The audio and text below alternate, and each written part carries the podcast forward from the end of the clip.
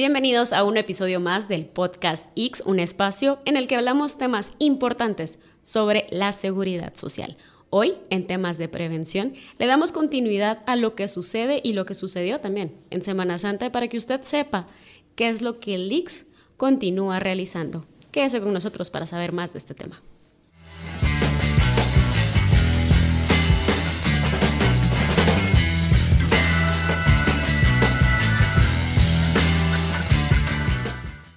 Y hablando justamente de prevención, como siempre lo he dicho, un experto en prevención, el doctor Maynor Mejía, jefe de la sección de prevención de accidentes del Instituto Guatemalteco de Seguridad Social. Bienvenido, doctor. Muchísimas gracias por la invitación, siempre muy agradecido por estos espacios que son informativos muy importantes para la población. Hablando de temas importantes y dándole continuidad a lo que sucedió y lo que sigue sucediendo después de Semana Santa, que es un periodo en el que la mayoría de personas deciden vacacionar y otras deciden pues seguir estos eh, cortejos procesionales.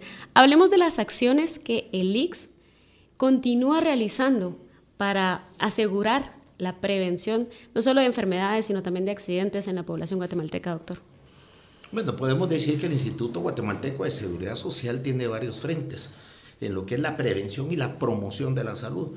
Sobre todo en los aspectos de prevención, sí nos enfocamos, como ya tuvimos la oportunidad una vez hablar, en lo que son todo lo que es seguridad vial, ese es un gran punto, todo lo que es la seguridad de donde hay aglomeración de personas, entiendas esto, eh, procesiones, festivales eh, musicales y pues por supuesto la parte de las diferentes playas. Pero en, particular lo que me está, me está preguntando y, que es muy importante sobre todo es en todo lo que nos enfocamos en donde hay mucha aglomeración de personas, específicamente las procesiones. Si entendemos bien el espíritu de una procesión generalmente es pues es acompañar la procesión y esos son periodos muy largos, es decir, 3, 4, 5, hasta 6 horas, 8 horas una procesión. Claro. ¿Y quiénes van a una procesión? Pues va la familia completa, ¿no? Y la familia completa se compone de niños, adultos mayores. Entonces, nosotros nos enfocamos en nuestra prevención y hacemos mucha énfasis en eso, es en la protección de los niños y del adulto mayor. Vamos a poner ejemplos. Un niño que esté 3, 4 horas expuesto al sol es demasiado. Mucho, mucho, mucho. Demasiado. Un adulto, no digamos y, y asumamos que ese adulto está enfermo, que padece algún tipo de enfermedad de base, y una hipertensión, diabetes, insuficiencia renal, eh, problemas cardíacos y cualquier otro tipo de enfermedad, a estar expuesto por periodos largos al sol, como ya vamos a hablar posteriormente, pues da golpe de calor, insolación, este tipo de cosas. Pero los adultos en particular es muy importante y por eso las campañas van dirigidas a ahí, que ellos, la mayoría de los adultos mayores, toman medicamentos que hemos comprobado a lo largo del tiempo, en las Semanas Santas pasadas y en otros momentos, que los, los, personas mayores, por descuido o no tenerlo pendiente o un familiar no se lo recuerda, no toman sus medicamentos que a diario toman todos los días. Claro. Y es más, los hábitos los cambian por cinco días, es decir, no comen a sus horas, comen a destiempo, o comen más tarde, o comen más temprano, o terminan pues, almorzando a las 7 de la noche y cenando a las 2 de la mañana. Eso es incorrecto. ¿Por qué? Para una persona que es diabética, por ejemplo, que no come comer a sus horas es, muy eh, perjudica mucho y lo que pasa es que es una descompensación que tiene. Y encima le agregan que no tomó medicamento, ahí se se fregó la procesión, ¿verdad? Entonces, lo más importante son los adultos mayores y los niños. En los niños sí recalcamos mucho lo que son las hidrataciones, eh, por mucha exposición al, calor, sobre todo, equipo, digamos, llamémoslo de protección, gorra, eh, protector solar, todo este tipo de cosas, ropa cómoda sobre todo, y que por favor, el amor de Dios, que hagan sus pausas, que se metan a un lugar fresco, y después si quieren sigan retomando pues la procesión como quieran. Y cuando uno dice va a un lugar fresco, miren también en dónde van a comer. ¿Por qué? Porque las intoxicaciones alimenticias es de lo que más enferman los niños en los periodos vacacionales. decir, en este caso en Semana Santa. ¿Por qué? Por dos razones. La primera es porque si la familia lleva sus, sus alimentos, los va a tener mucho tiempo expuestos o en un lugar no muy seguro, los dejan en el vehículo, los sacan, se los comen y se pueden descomponer.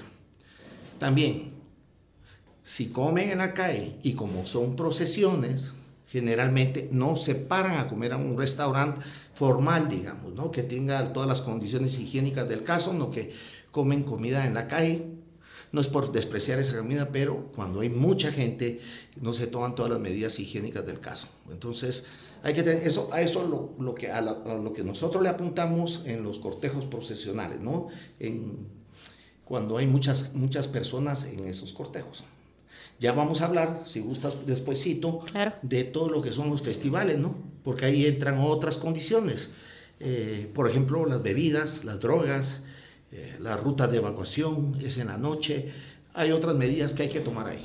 Y es que es importante además que tomemos en cuenta estos puntuales consejos porque no solo pasa en Semana Santa, los fines de semana, después de, de Semana Santa, le, las, los días estos asuetos las personas acostumbran a viajar y acostumbran a tener este tipo de costumbres y es justamente cuando el IX reporta un repunte de casos eh, de este tipo, doctor.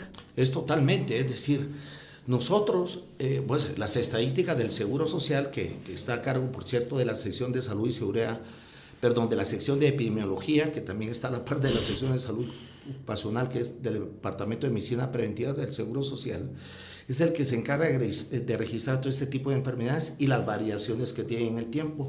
Y sí, sí se ha comprobado que las infecciones o cierto tipo de enfermedades después de, de Semana Santa se, eh, incrementa, sobre todo las infecciones intestinales, es muy, muy, son muy propensas los niños en esa época. Y recordemos que ya pronto viene también la época de lluvia, digamos. Sí, este cambio de clima. pues ya trae otro tipo de enfermedades también infecciosas como las pulmonares, que son las principales, las intestinales, no digamos. Entonces se van acumulando estas y lo que sí es cierto, como tú dices, que después de Semana Santa hay un incremento de enfermedades eh, infecciosas, sobre todo eh, del intestino, eh, de los niños, eso sí es seguro. Y es importante que desde ya empiecen estos cuidados. Hablemos de este tipo de enfermedades que suceden por el calor, porque digamos, cuatro o cinco horas caminando tras una procesión, evidentemente va a traer consecuencias lesivas para el, para el cuerpo, pero además que coincide también con los festivales que hablábamos, muchos casos de insolación, muchos casos de, de golpes de calor, muchísimos casos de deshidratación, doctor. ¿Qué es lo más recomendable en este caso? A ver, si vas en procesiones que son el día, bueno, hay procesiones que son en la noche, pero no a todos les gusta, unos son muy, muy, digamos, muy devotos, muy devotos a, caminar de noche. Pero en todo caso, porque lo ideal sería no exponerse. Totalmente. Evitar un riesgo es no exponerse al riesgo. Esa es la mejor forma, pero digamos lo que se trata es de mitigarlo, de minimizarlo, y entonces eso es lo que nosotros le apuntamos. Lo importante aquí es, como tú bien dices, es no, no, no exponerse, decir. Si es en el día y son procesiones, recuerden que las procesiones son son lentas, son letárgicas, digamos, van despacito y, y, es mucha, pero mucha gente la que está acumulada. Entonces, ahí definitivamente lo que vas a tener es un golpe de calor. ¿Qué es un golpe de calor? Pues se te sube mucho la temperatura, te deshidratas, te desorientas, eh, vomitas, perdes control de ti mismo y, finalmente eh, pues te desmayas. Ese es el golpe de calor, pero el golpe de calor es grave. Si no se atiende bien, no se atiende rápido, perdón, y no se hidrata a la persona y no se dan ciertas medidas, puede fallecer. Eso está claro. Un golpe de calor no se trata en la calle, se trata en, área hospitalaria. Obviamente se dan los primeros auxilios previos, que son mantas frías, tratar de hidratar si está consciente, porque si no está consciente no puede tomar. Entonces, lo primero que hay que hacer es, es, ponerle una vena con, con, con líquidos y, y, sales y una serie de cosas, pero eso es hospitalario, pero hospitalario cuesta mucho, por eso en las playas muy lejanas pasa mucho eso. Ya vamos a hablar de playas, pero digamos, pasa mucho eso. Entonces, lo importante aquí es que no sucedan las cosas. Entonces, pero digamos que sucede, que no queremos llegar a eso. Digamos que sucede preparado, ¿no? Mucha hidratación, eh, eh, ambientes fríos inmediatamente, notar cambios de conducta en los niños o en el adulto, en uno mismo también, porque uno también se expone, claro. Eh, digamos mareos, como que le da bajones a uno, que no, hay que parar, hay que parar sí o sí, aunque la familia quiera, uno tiene que parar porque esas son las sintomatologías y también hay mucha diaforesis, perdón, mucha eh, sudoración, diaforesis es sudoración, mucha sudoración, entonces eso también ayuda mucho a, pues a que se deshidrate uno. Otro problema que se pueden percatar las personas o, verlo es que cuando orinan, orinan poco. No es que orinen mucho, como cualquiera diría, pues ni modo, está vaciando, orina. No, al contrario, como está deshidratado, no orina mucho. Eso es cuando hay calor, exposición al sol. Okay. Vamos a festivales. Okay. En los festivales pasan varias cosas y muchas cosas. Muchas Se han ido a los festivales musicales, un medio, medio grueso. Ahí hay alcohol. El alcohol deshidrata. Claro. Yo voy a estar parado en un festival cinco o seis horas deshidratado, es decir, consumiendo alcohol, me deshidrato. Encima brinco, hago, pues hago ejercicio porque ando brincando. Eh, no concibo yo alimentarme bien, hidratarme bien porque estoy consumiendo alcohol y todo eso. Me puede llevar a una deshidratación, ¿ya? Claro. Tal vez no, no se llama golpe de calor porque no estoy expuesto al calor, pero casi es lo mismo. Ok. Eh, es como decir una insolación, pero como el, golpe de calor, pero igual eh, me voy a marear, me voy a descontrolar, no voy a estar ubicado y tengo que parar en el hospital, ¿no? Pero ahí se complica más. ¿Por qué? Porque está alcoholizado. En un ambiente, está alcoholizado y en un ambiente de un festival encontrar a alguien está muy difícil y alguien, sí, no, y alguien que avise está muy complicado.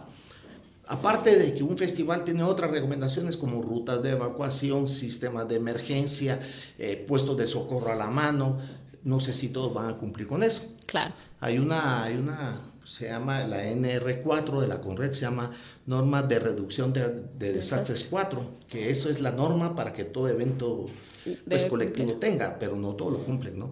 Imagínense un festival de estos en el puerto San José, con el calor que hay, unas 30 mil personas, fácil, está complicado, ¿no? Entonces hay que tener cuidado. Y qué bueno que habla de la CONRED porque justamente el IX es parte de uno de estos sistemas me atrevería a decir de los más grandes que tiene con red para, para prevenir y para mitigar este tipo de riesgos y que el IX aporta muchísimo a este sistema, doctor, si, si nos pudiera contar. Sí, por supuesto, el Instituto Guatemalteco de Seguridad Social es miembro de la CONRED, es miembro activo de la CONRED, es una institución pilar dentro de la CONRED, conjuntamente con Salud Pública en el área de salud. Y eh, pues yo tengo el honor de ser el enlace institucional, yo me sé más o menos cómo funciona la CONRED.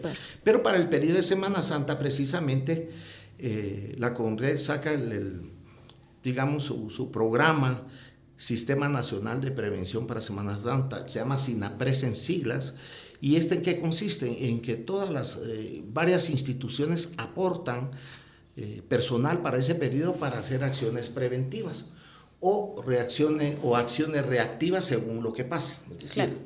Para eso tienen, eh, tienen dos estrategias, eh, los campamentos sin aprece, que así le llaman, y los, y los um, se me fue el nombre ahorita. Los puestos. Los puestos de control, es correcto, los campamentos sin aprece son los que están cerca de playas o cerca de lugares que son muy concurridos, es decir, y es un campamento en sí, custodiado por el ejército, donde, es, donde hay personal paramédico que pone el Instituto Guatemalteco de Seguridad Social, pone ambulancias, pero también están otras instituciones, pueden estar los bomberos incluso, o pueden estar eh, gente que, que apoye eh, de la Secretaría de la Presidencia, bueno, pueden haber varios, pero fundamentalmente lo que pretenden esos campamentos es, si hubiera una atención en una atención médica que se requiera, ahí están, de forma inmediata están nuestras ambulancias, ¿cierto? Y también por si se, sucede un desastre. Pónganse ustedes un festival que se descontrole, que la gente se golpee o que alguna cosa, pues ellos van a estar preparados y esto una red de, de campamentos que van a haber. Ahora, los puestos de control tienen otra característica. Aunque también hay ambulancias, Eh, particularmente ahí se presta asistencia inmediata, tipo un vehículo se descompone, ¿ya? Eh, pues hay mecánicos, hay grúas, entonces lo, lo, activan para eso. Y también tienen gente como el INGUAT, por ejemplo, que hay personas que andan medio perdidonas o, o quieren ir a un centro, entonces ellos los orientan. Sirve más para orientar y para servicios de forma inmediata, digamos que no sean sobre salud, ¿no? Para eso están los campamentos. Esto es importante aclararlo porque así la gente sabe, y los, es decir, los, los, campamentos están en lugares muy específicos, digamos, dentro de las poblaciones. Cambio los otros están en las orillas de la carretera. Ahí uno se les puede ver y puede tener asistencia eh, más fácil. El instituto aporta en todo eso, por supuesto, y ya hablaremos de todo lo que es el cuerpo de salvamento, que es otra historia, pero que eso es, digamos, que es el fuerte del instituto que aporta para el periodo de Semana Santa a la población abierta.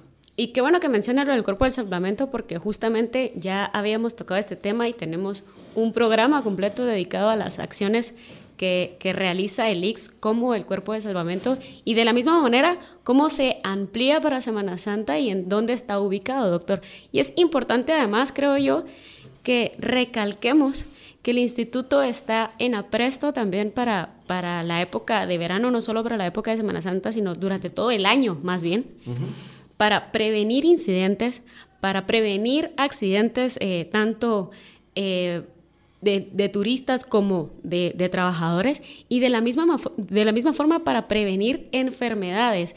Y es importante además que usted sepa y que usted se informe a través de nuestros canales de comunicación para que de la misma forma pueda compartir esta información que es importante y la pueda eh, llevar también a, al resto de su familia. Doctor, nos queda poquito tiempo, pero me gustaría que, que agregara también las principales eh, formas de prevención que podemos eh, acatar, digamos, dentro de nuestro hogar, porque los accidentes no van a terminar y tampoco van a terminar estas enfermedades, como decíamos, infecciones que se producen después de la Semana Santa, para que pudiéramos también prevenir este tipo de situaciones. A ver, aquí hay dos cosas importantes. Tú tienes toda la razón. Me voy a tomar un minutito rapidito. Un accidente sucede por dos cosas. Una condición insegura y una acción insegura. La condición insegura te la da el ambiente, ¿estamos? Y la acción insegura la pones tú. Rápidamente, un vehículo, ¿cierto? El vehículo, si está malo, es decir, no sirven las llantas, por decirte, están malos los frenos, no tiene aceite, es una condición insegura, ¿cierto? Totalmente. Sí.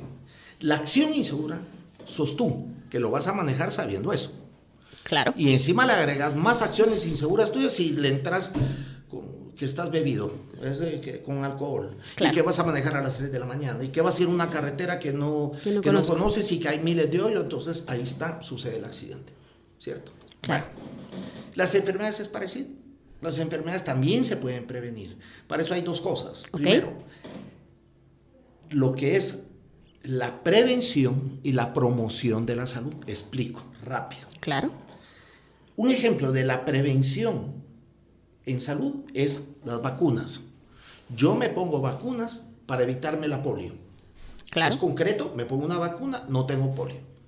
La okay. promoción es conductas dirigidas a mejorar mi salud. Ok. Yo me lavo las manos, probablemente me, me voy a, no me voy a contaminar tan rápido de algo. Pero tampoco quiere decir que si no me la lavo, me voy a morir de eso. claro. Entonces, las vacunas previenen y la promoción hace que mi calidad de vida sea mejor para evitar las enfermedades. Con esos principios, yo puedo evitar accidentes en mi hogar y enfermedades en mi hogar.